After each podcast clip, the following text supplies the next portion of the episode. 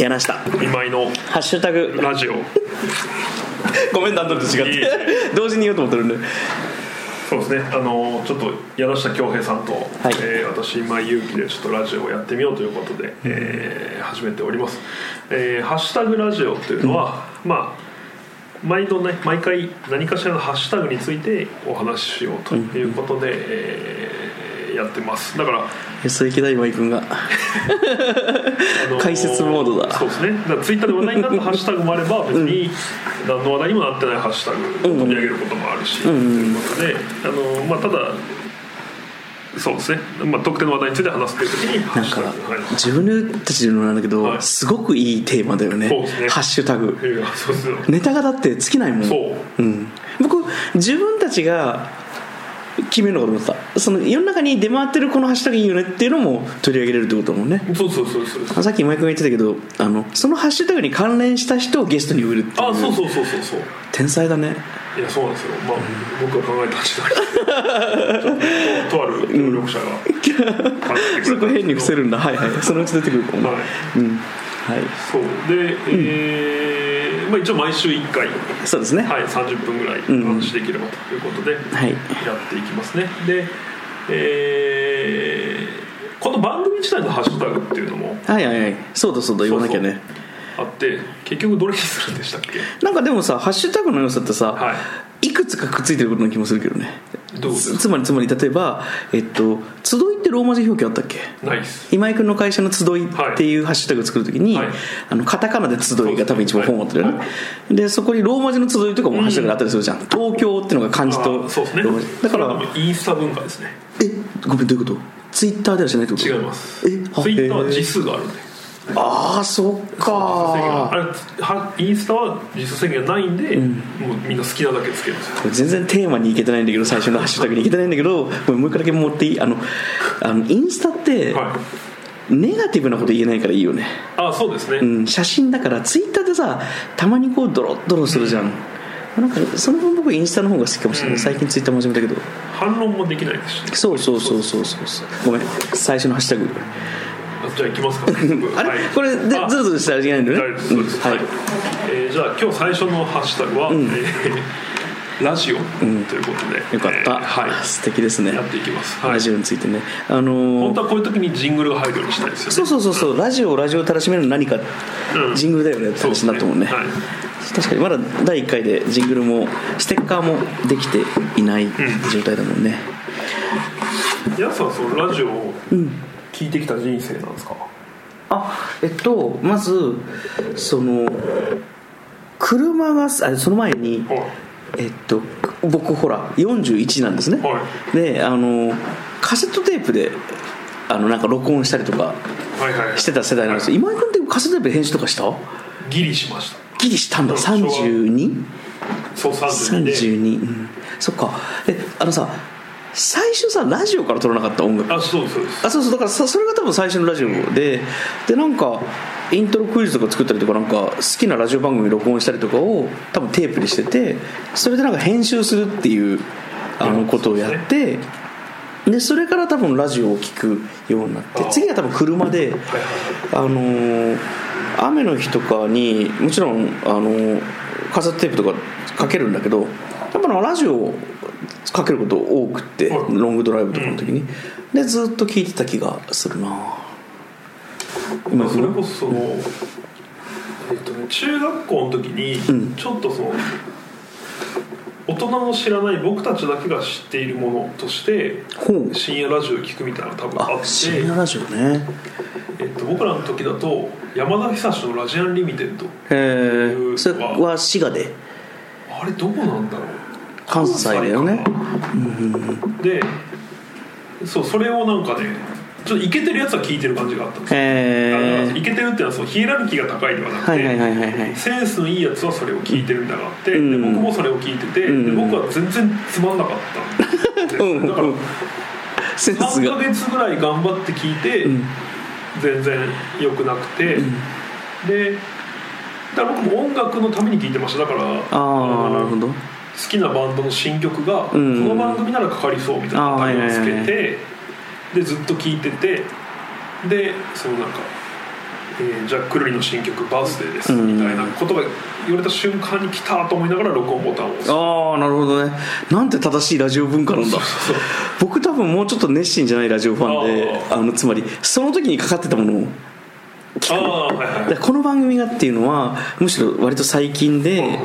あのー例えば秋田ではのんびりズムっていう、うんそのあのー神戸でリスっていう、うんあの会社やってる藤本さんや秋田チームがやってる番組とか山梨のあのラジコでプレミアムに入るとあの日本中のラジオ聴けるから。 エリアフリーでそすうそうそうそうそうそうあの山梨の友人がやってるラジオとかなんかそういうあとコマニーか大阪の FM802 ではいはい友達がやってるラジオ番組とかそういう友達が出てるやつとかを聞くぐらいではい実は番組を熱心に聞くことってあんまなかったのあありがとうあ僕はそれで言うとまさに昨日、僕そのあの古賀文武さんというライターさんあはいはいはいちょっと飲んでたんですけど、はいはいはい古賀さんちょっと盛り上がったのは、んえー古賀さんはそれが、えー、と桑田佳祐だったっていう話なんですけど、僕へーは中村和義ああで中村和也さんいるねうんその両者の共通点はえっ、とメロディー優先で歌詞を作るから、何言ってるか分かんないんですよ、で、僕はその中村和義の新曲をラジオで聴いて録音して、やっぱその理解したいし、口ずさみたいから歌詞を書き取るんですよ、はいはいはいはいはい何度も再生停止を繰り返して、でその一旦僕の中の正解を作るんですけど、それとその CD を買った時の差異うん絶望あめっちゃその話いいねあのねそのう昔その海外旅行した時に、はいあのーなんかテープ多分持ってったんだと思うんだけどインターネットもなかったからあのインターネットあったなギリギリまあいいやあの桑田佳祐さんのはい曲をかけてたの部屋で、そしたらイギリス人がうん「アイロンキャット」って言って、うんなんか猫をアイロンで焼いたみたいな声出すそのボーカル例えのがすごいひどいえそれってよくある表現なんですかいやーどうなんだろうなアイロンキャットって僕が言ってそのニュアンスがイギリス人に伝わるか分かんないけはどその時はすげえなこいつっあてあそうなんですねまあ桑田佳祐さんの曲を最終的にそいつめっちゃ聴いてたんだけど好きになってはい懐へかしいなそうだねまあなんか結構ラジオはーそうだからそういう意味では僕らは多分2人ともヘビーリスナーではないんですよ、なるほどだからその今回その、これ始めるにあたって、うんヘビーリスナーに相談したじゃないですかああそうだわそうそうでだからうん で台本作ってもらったりとかそうだ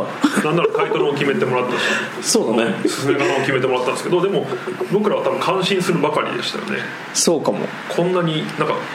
ラジ本オ当だにかラジオやらりたいって言ってすいませんみたいなあのなんだっけその古賀さんとこの前ほらみんなで飯食った時にはいはいあの今度ラジオの収録があるんでって言った時に今井君怒られたもんね「へえ収録って言うんだそのおままごと」みたいな感じだったもんねかっこいいねそうだね頑張ろう、はいなんかいつかさっきあのなんだっけそのなんか滋賀のはい話をした時に、なんかこれがもしラジオ局だったら、きっとガラスの向こうでそのディレクターの人たちが調べてパッとなんかああ教えてくれたイヤホンで教えてくれたりするよね、そういうのを目 指そうそうそう一応目標はねあのプロから声がかかあそうそうそうそうそうああすごい楽しみだね行っちゃったねこの人ね そういうところがあれだね僕らのラジオ舐めてるところなんだける確かどは あやばいにで、そうですね「ハッシュタグラジオ」なんであとはまあそうですね僕らのラジオ遍歴と、あともあれじゃないですかねその今回なんでやろうと思ったかっていうああなるほどねあのー自己紹介も全くそういえばしてなかったわあの僕がその今井君と出会ったのが、まあ、出版にいたからでそうですねあの僕がやってる光悦のチームと今井君がまあ編集者、まあ、版本さんの出版社さんにいてその時はなんとなく会う機会があっそうでてすねで今井君が今独立して、なんかお互いの職種が業種が、あのーそして住む世界と時間帯がずれていくそうですねっていう中でなんとなくお互いこう定期的な接触を取りたいよねって多分思ってて僕は今井君をなんだろうな10個下のめちゃめちゃ面白いことを知ってる人 だったりするしえありがとうございますでも今井君も多分今の時期は普通に会社の立ち上がりのこととか総務っていつできるんだろうとかねそう本当そうそうそう、そういうことを多分お互いに有益な情報を交換するのに、多分ほっとくと何も接点がなくなっていくっていう時に、じゃあ定期ミーティングとか定期ランチっていうんじゃなくて、なんか集まれる一つのなんだろうな動線として、まあ、ラジオでもやるかみたいなね、ラジオでもやるかっていうのがまた舐めてるのかもしれないけど、そうでまあまあ集まったら何か撮ってコンテンツ作るっていうのと今井君が言ってたのがすごい感心したんだよねつまりそのこれからなぜラジオというものが違う音声コンテンツそうですねというものがな流行るとは言わなかったのなんて言うんだろう使いやすくなるというか流行るって言い方したっけまあそうですねあの これ多分そなんでのこの話すると照れ照れるのいやまあやっぱ多分音声コンテンツを真剣に考えてる人たちは、もうこんなことは多分何度も考え たこと一回忘れよう一回外のこと忘れようはいあのえっとまあ今可処分時間とはいはい割合じゃないですか、はいはいはいはいで可処分時間ってその何してもいい時間に何をしてもらうか、うんうんでそれは本を読むとか、んテレビを見る、んうんうんえー恋人と LINE をするとか、いろいろあってで、えー可処分時間を増やすためには、うん何々しながらっていうのが大事なんですよ、つまり、うん面まあ、白いよねくないけど歩きながらスマホをするとか、うんうんうん面白いねえーあるいは、えー音楽を聴きながら LINE をするとかで、えーこの中で多分、えーマーケットを広げてここ数年すごく売り上げ伸ばしたのが僕はバックパックだとうんうん思う、リュックサックリュックサックです商ね標でいうとねうんはい、これ両手を開けてスマホを触るために流行ったものだと思ってるんですね、まあ、あと荷物が増えたっていうのはあると思いますパソコへーンを持つとか iPad を持つとかなるほどねそうそう実際にバックパックの売り上げって増えてるのあの単純に街で見かける人が増えたなって気はする僕の体感的にあまあ数字は分かんないですけどでも絶対そうだと思います、だって手でバッグ持ってる人めちゃくちゃ減ってますよね、まあ確かに確そかれにこそその僕が新卒で2008年に社会人になった頃は、えー、と僕リクルートって会社にいたんですけど、うんうんリクルートの営業マンで、うんうん一番みんなが持ってたのはあのフェリーチのカバンなんですあよほうほうほうほうほうほうかあと、えーあれ罪罪真罪え罪って上罪ってメーカートゥミ罪あ分かったごめん罪ってなんだろうと思って 罪と罰の罪かと思ったうん罪罪うんごめん急にごめんなどっちが悪いんだろうねこれいや僕僕が悪いまあいやうんいやいや僕イチャイチャしないようんそれでそれででえっ、とあ僕アニエスベのことアゲインエルと思ってたけど なんでそのブランドとかを取りしょうもないはいはいはいうんでえっ、と、えーなんだっけまあまあそれでうんバッグがう絶ん対だから新しいリュえー、とカバンを買うって時に、えースーツを着てる人がリュックを選ぶとか、いはいはい女性がリュックを選ぶそはいはいの特にカジュアルでもない、えー女性がリュックを選ぶってことも選択肢が増えたのは確かだと思いますでそれはスマホの影響だと思ってて、でそれは長ら中をん貸し持ちとこちょっとでも増やすためなるほどねだと思っててでえっ、と同じように音声コンテンツは可処分所得を増やす可能性があって、なぜなら画面を占有しない、うんうんバックグラウンドで再生ができて、うんでだからツイッターしながら LINE しながらこのララジオを聴いてる人もいるかもしうれない、んっていう意味で、えーまだ伸びしろがあるで耳は余ってるって状況は多分まだいっぱいあるんですよ、生活の中でだから、えーこれから流行るんじゃないか面白いねっていうふうに思っていまあ、て、 1日が24時間しかなくそうてそうそう寝る時間と仕事する時間は決まってるとしたらそうだよねあとはながらになってくるよそねうそそうだかうらあとはどう分けるかですよね目に24時間あって耳にはあはあはあ24時間ああっ面て白いね多分触覚に24時間あって、はいはいはいっていう中でそうだそうねそう占有率をどう取っていくかって話だと思うのでそういう意味では耳はまだつまり100%使われてない音声コンテンツねそうラジオっちゅのがあそうだからラジオとかのディレクションをできるっていうのは多分一つこう飯の種になる可能性がある、う確かにそうサンドボックスだよねうんその台本でタイムテーブルどう切ってみようとか、ん単純に実験したいもんねそうそうそう面白いよねっていうのと、あとは、僕はとにかくその人に会った時にこんな声だと思わなかったってめっちゃ言われるんですよおー今井君いろいろ考えてるね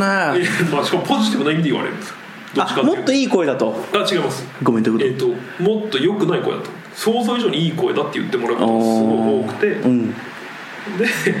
あそれを使わないとはなるほどねそうそう今度で逆転現象起こるかもね、はいつまりえこんな あそうそうそうこんないい声の人なのにこんな顔だったんです伊ね集院光さんそうだって言いますからねああいい声してはるもん名前といしてるもんいね声といい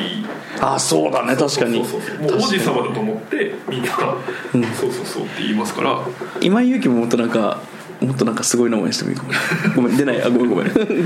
りましたそうですよだからまあそういう自由で、えーラジオを始めたっていうのがそうそう今回ですね素晴らしいね、はいなんかジングルとステッカー作ろうねそうなんですよ、ジングルステッカーロゴあロゴねそそううそうだね確かによしじゃあちょっと最初のハッシュタグははい以上で、だから本当はこラこジオにジングル入れたいですよねああもうそうかラジオだねあの今井君が最初のコールの時に「はいレディオ」って言ったらこれもうやめようと思ってた僕でもレディコだと思ってたんでずっとラジコのことあーいいの使うねさすがはいじゃあ次のはい、えー、次のハッシュタグに行きましょう、えー、次は、えー、とハッシュタグいきなり緩くなるんですけど「今日のランチ」あーいいですねなんか意外だった「今日のランチ」っていうハッシュタグを選ぶところあそうがちなみにこれ僕らが選んでないですから、ね、あそうなんですよあの我々の強いディレクターがそうそうはいいてくれますそのうち明かされる僕ら当日しか知らないんですよねそう当日言われるんですよ今日はこれで喋れすごい偉くなったね僕らも ねこんなね選んでいただいてお膳してもらってあとは食べるだけいやでも今後多分物騒なハッシュタグも来ると思いますよ、ああそういうことうん、出版とかおお熱い熱いね でも僕全然物騒じゃないよ全然喋れるあむしろ喋ることいっぱいあると思う多分出版系仕事系はねそうですね、 OK 今日のランチは、それがえーとえ今日は、えー、3月8日8日か8日うんのランチランチそれがねこの確かお題が来たのが今日の夕夕方だと思うそうそう4時とか5時とかだと思うんだけど僕ね昼飯食ってなくて出た そうごめんでうわーっと思ってどうしようかなと思ったんだけどあの神楽坂に今日朝からいてはい割とだらだらうちだらだらというか打ち合わせがなんか立て続けになってて押して雨降ったからなんかあの別に責めてないけどなんかお客さんが遅れてあー来られたまあしょうがないよねあの電車がなんかなったりとかしてなんかちょっと30分がこまごまと押していってなんかだから今日食べたのあれだわああじゃのあ今そのその後も食べてないですよあ食べた食べたその後はあの両方行っておーいいですねうん、うちの神楽坂のあの一番早稲田寄りの出口のあのカムヤブックスの下に両方があってめちそゃこくでちゃうまいですよねホイコーありがとうホイコー俺らの僕のお店じゃないけどホイコーローあとご飯いやホイコーローをがめちゃくちゃうまいですホイコーロー美味しいよねいや僕はやっぱチャーハン頼む人多いですけど、ん僕もホイコーローなんですよあの店はいいよねホイコーローねチャーハンあの作る人が3人ぐらいいてあそうですか時間帯によってね味がへー朝ちょっと凝って脂っこいとかだったりとかあのホイコーローの豚肉めっちゃいいの使ってますよねああでもそうかも、あれさもうちょっとちっちゃく切ってもいいなと思うけどあーまあ、あれはあれでいいよねあのでかさがねキャベツとね、はい、だから今日はまあ遅め、まあ、ナッツとかあとガリガリ君のなんかあのーなんか美味しいやつ食べたなな何やつだろう信玄餅みたいなあーガリガリまあ黒君蜜きな粉あそれだそれだうん美味しいですね食べてでまあ夕方え遅めの昼飯としてうん食べましたねこれ本当にいいハッシュタグ だねこのなんちゅうの何もまあでも生活は分かりますからあそうかそうかも確か昼に飯食べないのが普通な人だっていうのは分かりますああそうかもねまあそもそもそれこそさっきの出版じゃないけどうちの会社11時あ定時ですねそうだから出版の電話かけてもね編集部誰も出ないみたいな状態だから、これちょっと遅いんだよねそもそもね2時とか今井君は僕は今日割とそういう意味では対照的で、えーとちゃんと11時半から食べたんですけどしかも人と約束をしてあら素敵だなへそうなんですよでしかも初対面の人えー、それはですね、えっと、女の子女性なんですけど、株式会社コルクというねねコルクコルクはいはいはいあの沢島洋平さん率いるの中兄弟とか、海だと君たちはどう生きるかとかですね、こうやってらっしゃる、えーあと「ドラゴンダック」とかであそこそこそうそうそこのえーっとまあ9か月ぐらい前に入ったうん女性編集者で、えーマホピさんっていう人がいてマホピさん、うん、あ皆さん会ったことないですか僕最近のコルクさんそうと、ですねまあ、会社は仕事はしてるけど、う僕自体はあんまり現場にいないから、うんそのマホピさんはと会ったんですけど、まあ、なんで会ったかっていうと、フィットビットっていううんうんアプリわかりますわかるわあかるそうですね、でえーまあ、そのウェアラブルデバイスを起点としたそのサービスなんですけど、えー、とフィットビット僕使ってて、うんへでええー佐野島さんコルクの社長の佐野島さんも使ってるしあそれ僕違う経由で聞いたなあの歌舞伎町ブックセンターをやってる手塚さんも多分それつけてる気がすえる、ーうんでえっ、 とでごめんなさい今ちょっとさっぱりこれ笑っちゃいけないやつだあの、あのーディレクターのですねカンペが出てそれがひどいひどいまあいいやちょっまあ、ラとジオなら言ってもいいことなんですけどね、ギリそうだねちょっと嘘だよそれまあいいやそれでごめんいやであの えーそれっていやすごいよくできてて、まあ、基本歩数を数える、あの万歩計なんですよ、えっ、とウェアラブのでえっ、とその歩数を競えるシステムがあるんですねはい例えばその僕柳瀬さんも僕もアカウント持ってるとして、柳瀬さんに対して勝負を仕掛けられるんですよ今週歩数勝負しませんかはいはいはいプラットフォーム上で、で、えーそのマホピさんっていう人から僕面識なかったんですでも、ツイッターではずっと相互フォローはしてたっていう人からそのその勝負を仕掛けられてで僕が「分かりましたじゃあちょっとランチかけましょうよ」うーんっていうことでん始めて、で僕勝ったんですよはあうまいねいやうまいけど、そうでえっ、とまあ約束通りそのおごってくれるっていうのは今日はいはいはいで、まあえー、と原宿の駅前の金丹っていう焼肉屋あで、あはいはいはいえー、2人初めてご一緒して、んでえっ、あの坂ちょっとこう登ったととこそろうそうねそう、うんででも僕株式会社スクラップっていうリアル脱出ゲームやってる会社の皆さんとも仲がいいんですけど、えっ、とマホピさんは前職でそのスクラップと仕事をしてた関係もあって、はいはいはい京都知事がめちゃくちゃいるんですはね、いはいはいはいそうそうだからまあそういう意味では僕ずっとこう会いたかった人というか、うーんそうそうだからどっかで縁ができるだろうなと思っていた人、でそうそうその人とだ編集者同士なんですけど、なんかもう終始友達の話しかしなかったですうんあの編集者同士がする話ってどういう話なのいやまあでもどうなの僕もそうねなんかにわか編集者なん で大丈夫だよ自信を持ってでも書籍編集同士はやっぱそのまずあれじゃないですか互いの本をこう褒め合うんじゃないで すかあれ読みました面白かったですしょうもない なま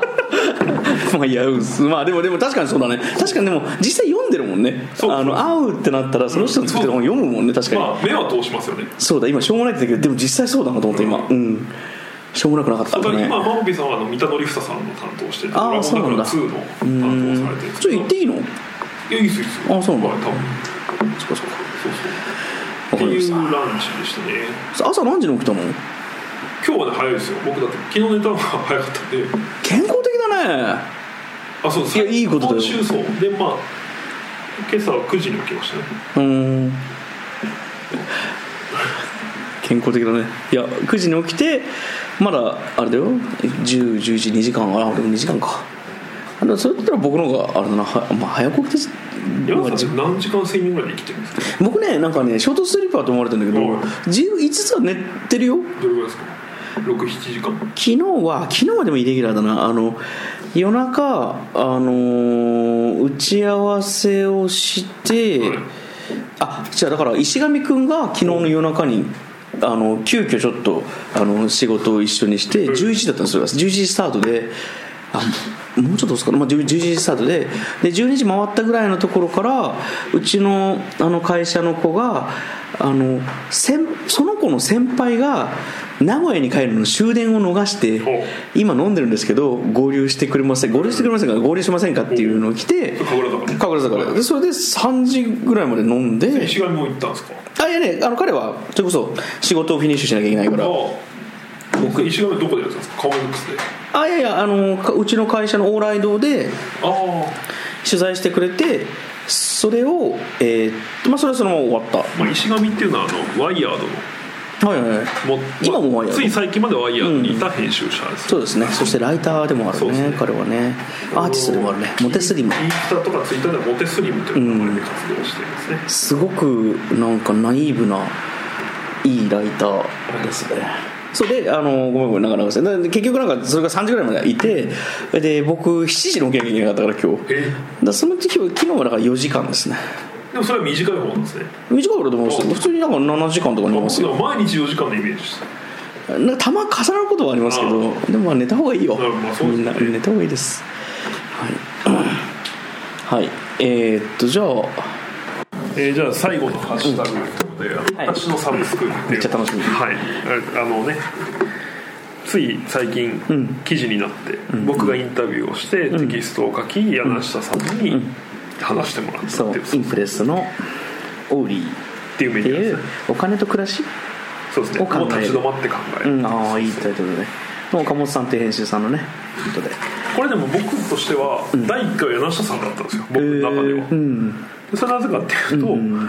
う1年以上前ですね、にその、まあ、僕がその前職の版元にいて、んでちょっとやめようかなどうしようかなって思ってる時に、まあ、いろんな方にご相談させていただいた中に柳瀬さんもいてくださって、で、えーその時柳瀬さんはそのまあやめろとも、んあのこう残れとも言わなおっしゃらなかったんですけど、ただ一つ質問として、ん何してもいいって言われたら何したいのってことを言ってくれて。でまあ、いくつか僕はその時多分企画を上げたんだと、んまあ例えばこんなこととか、うんこんなイベントこんな連載っていう中にあったんですよね当時すでに、んうんうん私の私のサブスクそう、うんで効果不効果、まあ、1年以上企画あその実現しなかったんですけど、はいはいはいでも多分結果的にすごくいいタイミング、うんそうだねいいタイトルだねそうだからその1年経った間に、えー CM でサブスクって言葉が使われてああそうだそれ言ってたねそうそうっていうことがあったりしてサブスクリプションそうそうそうが一般の普及して、でえっ、となんだっけサブスクリプションって、えっと、月額課金してる月額じゃなくてもいい継のか続,、まあ、継続課金継続課金してる購読購読うんうんについてそうそうで今井君が最初にその話してくれた時になんかそれによってその人が浮き彫りになるんじゃないかみたいなあそうそう言ってたよねうんすげえいそういなんです企よ画だありがとうございますあのしかもそれはどこで浮き彫りになるかっていうと、みんながサブスクしてるのに、ん俺はしてない私はしてないっていうとこうろんうんうんうに一番、えー、妙というか面白さが出るんじゃないかなと思っててあの僕のインタビューしてくれた中で、は一番へえと思ったのって何だったんですか柳下さんの時は覚えてる覚えてる覚えてますもちろん覚えてますけど、その僕正直、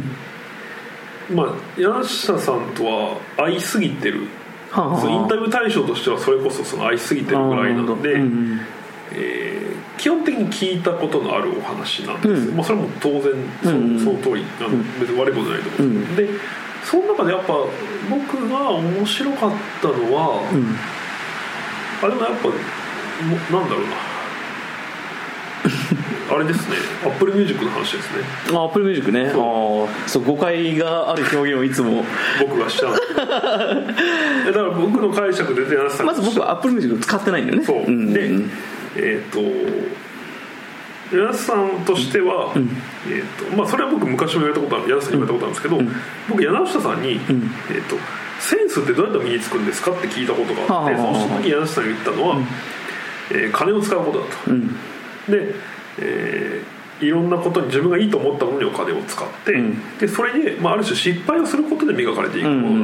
と、えーいうお話をしてくださって、ちょっと僕のことで補足すると、あの未然を切ってうん損した分だけああそうセンスが磨かれそるうそうそうであの無難にお金を使っちゃうんだよね、うんきっとねだから似合う服うんうんをなんとなく買っちゃう、はいはいクローゼット開けると一色になってるというか、でそれがいろんな色とかいろんな形があるクローゼットが多分センスのいいクローゼットで、で無難にお金を使わないっていうのが多分センスを伸ばす、まあほぼ唯一の方 法そうだからそれでいうと今サブスクっていうのはどんどん損しないああそうかもね状況が作られてるそういうことかもそうそうあの間違いなくね、うんだから楽しいわけだもんね TSUTAYA で DVD 借りるより、ネットリックス契約した方が、そう失敗したのリカバリー確かがにあまりに簡単確かにっ確てかにいうのがあって、止めればいいだけですから再生うを、んそうそうでっていう話があってあれ何の質問だったっけあの僕のあのインタビューしてくれた中で一番印象的なあそうですねでんでそそれの中でで言うとそうそうアップルミュージックは皆さん使っていないと使ってないで、えーそれは、えー僕の解釈で言うと、うんどうぞどうぞはい、あの失敗ができないからだとあそうだねそうそうそう、でえっ、とでこれはその広、えー、と何年かわからないけど、えーしっぺ返しが来るんじゃないかと、うん業界に対して、だから今は、えー、とああやって聞いてもらうことで、えー、と1再生いくらってまたカラオケ的なビジネスモデルだと思うんですけど、そうだねうんでただ、えーとまあ、僕は柳下さんの話を聞いて僕の中で思ったのは、なるほどと思って、それは何かっていうと、サブスクで育った例えばこれから中高生がサブスクで育っていくと、んで彼らの中ではそのビートルズのアルバムも、えー、とエグザイルのアルバムも同列に並んでいて、いつでも再生が止められていつでも再生ができるもの、うんでえっ、と3000も自分には3000円しかないどっちを買おうかうんうんでこっち買って失敗だった成功だったっていう経験をすることがないと、うんで、えー、矢橋さんのその論法っていうか考え方通りにいくとそれはセンスを磨かれないうんでもそうかもしれないそうそうあってのことでえっとあごめんね話遮ってあのえっと例えば小説で、はいあの最初の70ページがそんなに面白くないけおうどおう後からめちゃめちゃ面白くなるっていうのもあそう結そうそう構あっありてますそれはその70ページが不要なわけじゃなくてやっぱり状況説明したりとか、うんあの結構必要な70ページだったりすることあるのねであの多分サブスクリプションを敵にするわけじゃないんだけどあのどんどん次に変えちゃえばいいってなると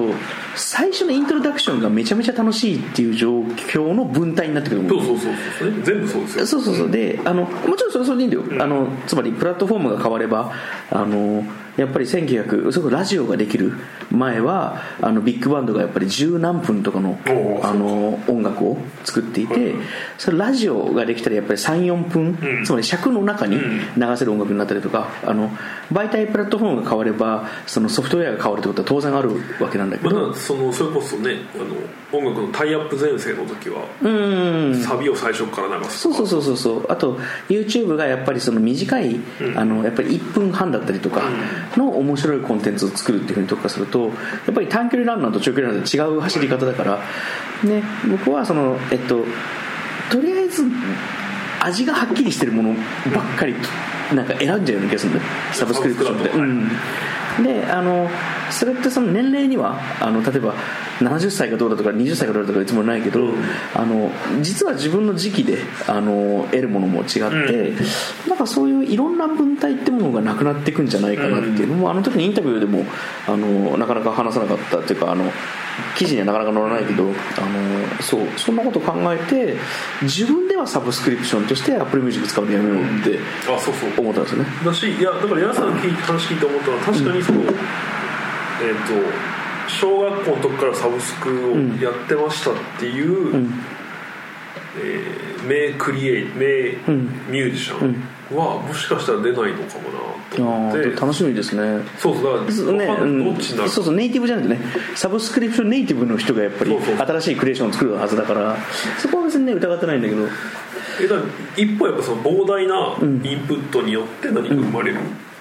ああそうそうそうそうかそもうそうしれなそいうだからそうそれはねあの僕がだからサブスクリプションじゃないインサブスクリプションネイティブだから、あのそう思ってるだけであってあの実際こう車の中であの誰かがかけてる音楽をその場で AppleMusic で、あの聴けるとか落とせるのってすごい便利だなと思うしあれは本当に使わないのも良くないぐらいにいいサービスだと思うんだけど、まあ僕はちょっとあのなんか未然に切って最後まで聞くこれしまった外したと思うものが仮になったとしてもなんか買ったから聞くかっていう状態結構僕好きでで意外に長く聞いてるといいものあったりするんだよねそんなことねあれでもその僕はあの時は話さなかったですけどインタビューでも、サブスクせざるを得ない理由っていうの僕若い人にあると思ってて面白いねそれはね部屋が狭いんです、ああでもねそれも可処分時間と可処分所得のうちなんじゃないかなおーどういうことですか例えば、えっと、レコードでも CD でもいいんだけど、あれ合ってるあた本でもそう置けないです本もレコードも CD も映さ画あも、はい、本当に好きならそれでもいいような気がするんだよねえそれでも置いちゃうってことですかま狭い状態も良くないあねそうそうそうですけどまあもう四方全部本棚とかねそうそうそうそうそうでなんかその古本だったりあの友達から借りたりそれこそなんかテープにダビングしたりでもいいんだけど、なんかそんなに部屋狭くなるかなむしろその部屋が狭くなることも含めてなんかどっぷりその好きなものに浸れるのってああ一つもう断捨離の真逆だけどね、うんが一つそれはそれで幸せなそしてなんか若い時なんてどうせ部屋なんて狭いしお金なんかないからみんな似たような状況じゃないかなとも思うな、うんえでもいなんだろうでもみんな昔は広くなっていったんじゃないかなと思うんですよねうん、どういうこうんとつまりだから今はもうその収入の増やしようがないというか、とああそういうこと、うんああそうなのかなまあ、なんか何かしらのハックをすれば別だと思いますよその副業をするとか、うんうんまあ、あるいはもしかしたら独立をするとうかんはあれだと思うんですけど、うんなんか今の20代と20年前の20代だと今の20代の方が収入が低いのかないやでもそれはそうじゃないですかあそのまあえー、と単純な数字を比べると物価の違いもあるからあれだけどああそうだねその可処分所得という意味では減ってると思いますそねっかなるほどねあこれめっちゃこれだけでずっと話せるねだっていやつまりそのその代わりフリーなものも増えてる気がするんだどようねですかイ無ンい料やインターネットインターネットそれこああそうですねササブスクリプション、まあ、フリーじゃないけウィキペディアもどそうですね、そうだしあと、まあ、YouTube もそうだし、うん、確かにあとなんだろうな僕だって23の時年収30万だったもんね それでもまあまあ楽しく生きてたけどな、はいはいまあこんな話してもしょうがないね、面白いね、はいはい、今何分だ、まあということでまあ、私のサブスクは楽しい連載ヤスさんもどうですかなんか反響とかありましたああのね、あの本当に周りの人が褒めてくれたなんか面白かったですえそとうメか、ッセージとかでくれたメッセージもそうだし、なんかあの仕事先とかで「あ今あ言われ読るみました」とか、えー嬉しいなそれもなんかあの別にフェイスブックとかで繋がってない人とかうん行ったりとかしていや「すごいこんなふうに繋がるの?」みたいなああれでもやっぱイラストなかったですよねあイラストあそうだあのさあれいやイラストすごいよかったあのえ綺麗に描いてくれてありがとうと思うんだけどあのさ私のサブスクリプションのリストは、はいあれテクストの方がよくないあそうですかだってさそこをクリックしたらさそのサブスク見れるじゃんああそういうことかでもあれは、僕あそこをツイートしたかったですああなるほどねああいろいろ考えてるねそっかあれ一枚画像だったらそこをツイートできるってことねあいろいろ考えてる ねいや僕単純にそのハッシュタグを次々クリックしたくなる人いるだろうなとああもちろんそ思れはっそてうですね、あイラストよかったですね写真もね中村慎太郎君はい、あそうそうそう、いやあれ結構豪華なんですよ豪華だね豪華ですがお金かかってるんですねそういう意味ではお金かかってんだ イラストもあって写真もあってあそうそうそうだねそう考えたらそうだねあイラストあるなと思ったもんそう僕そうもそうそう、確かにはいまあ、2回3回と続いていく予定なんでねあれどれぐらい連載はあのスパンなの毎月1回とか各週ですね各あ結構早いねえ大丈夫いやちょっと頑張ります結構大変だよね、はい頑張りまえでもでもそれだけ見ると楽しいなそう読む方としてははいなんかあの最終的にこの最終的じゃないんだけどこの人でめっちゃ聞きたいっていう人いるあプーチン大統領とかさまあ、僕もそれ常に一人なんですよ実は、いつかこの言わない方がいいこれいや全然いいですよ、宮本茂ですつながるといいね宮本さんはでもね本当にインタビュー受けない人なんでああそうなんだでもあの人はあのこれ僕の仕事じゃ仕事じゃないですか僕のは無理ですけど、絶対本残すべき人なんですようー日ん本の未来のためになるほどねでそれは山内宏さんっていう任天堂の社長もそうだったと僕は思ってるんですけど山内さん亡くなっちゃあっあたそのうでですね去年去年でしたっけで岩田さんも亡くなっちゃったそうだこれで今今ちょっとうん任天堂のその秘密主義っていうのは僕やっぱ既存してると思ってて日本のクリエイティブに対あしあて確かにね本田宗一郎さんとかと比べると確かにな残ってないですよねで横井軍平さんは途中で辞めたんでそうだ残ってるんですよいくつかあのえっ、と枯れた技術の水平思考ですね、うん確かはいに川田智さんがね尊敬してやまない、ああそうなんだへそういうことえでー、で横井さんの本作ったのも川田さん一一冊は絡んでるからえー、あ知らなかったですそう読そんうでそうみよういやだから宮本さんとか聞いてみたいですねあとまあまあでもあの時代のゲームの人みんな面白いけどねそうですね、うん光栄だったり TRD ソフトだったり、うんあとはなんだろう他にも言うとすれば豆腐ビーツさんとかおお動物さんなんかこんな黄色に言っちゃいけないけどつながりそうな気がするけどね、うんいつか今井君も関西の人って気がするし関西で来るのも乱暴だな、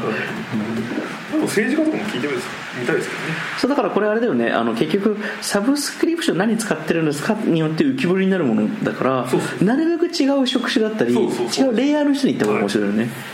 確かになんかそれこそさっきのごめんあのちょっと中途半端に終わらせたけど今の20代の子が、じゃあ本当何使ってあるそのうかでっすてねいうあそう大学の生を多分やった方がいいよね、うんあのツイッターだっけ、えっと去年あの最初にテストしたのはなんかそういう実地テストでもあったんでしょきっとあそうですあの年明けに私のサブスクというハッシュタグを連載開始前につぶやいて、んで皆さん教えてくださいって言ってで僕の知ってる、えー、川見シティのそのインフルエンサーの人たちにも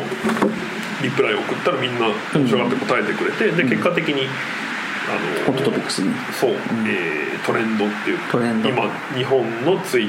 ツイッターの日本語の中で、えーどれが流行ってるかっていうのトップ5ぐらいに入ったのかな、あそうよそうなんですよだからそれってなんか広告価値としてはすごい数百万とからしいんですけど、うーんそうそうなんかでもなんかあれはなんかまあまぐれでしたねただまあ面白かったですそうそうあれはでもね平均が取りたかったんですよねあみんーなが何見てて、えーじゃあその面白いねみんながサブスクしてるけど柳瀬さんがしてないのはどれだろうって知るためにはみんなを知らないといけないからなるほどなるほどそうそうなんかそういう統計取りたかったためにまあでも本当ありがたいことに広がったんであー面白いね統計取れましたねこれ確かにあの、はいこの私のサブスプサブスクのいいねサブスク、はいだけであのまた話せるね、あそうですね、うんはい次のインタビュー出たりとかした時にましたじゃあ、えーここで本当はね最後のジングルがきっと入ってそうなんですよ以上で、 えーじゃあ最後にちょっとエンディングをいきたいんですけど、はいえー本日の「ハッシュタグ以上ですと」はいお疲れ様でした、うん、こちらこそお疲れ様でした第1回放送いかがでしたかあの楽しかったです非常に すいませんいやいやあのねラジオ初ラジオ あ出演はありますよねああそうですね確かにあの JWAVE ともかうレギュラーは初めてあレギュラーだやった冠番組だ 無邪気なもんだね僕らねそうですね、はい、まあ楽しかったです、はいすごく、まあ、今後もねあそれこそやっぱゲスト呼んでいきたいですよねあそうそうそうそうそう、あの私のサブスクの次の人もね絶対楽しいしあそうですねうん、そのいろんなそのハッシュタグに関係する人をね、読ん、でみたいですねあとまあえっ、とこの番組のハッシュタグプラス、あこの番組のハッシュタグも後で決めるんですけど、その。えーこのハッシュタグについて話してほしいっていうのもああそうですねもしればお便り募集そうなんですよハッシュタグ募集そうそうそうそう、やっていきたい正しいラジオまあであすとがあるいはそうこのハッシュタグについて俺に喋らせろああいいですよねなるほどね、うんああそうか確かにこれ本当に広がるなつまりそのトレンドワードはいはいを取り上げても取り上げなくてもいいもんねそうそうそうそうわかりましたはい、じゃあ最後、もう一回だけタイトルコールしてよ終ーわりまししょう頑張るぞはい、はい、じゃあ柳下今井のハッシュタグラジオでしたはいお疲れ様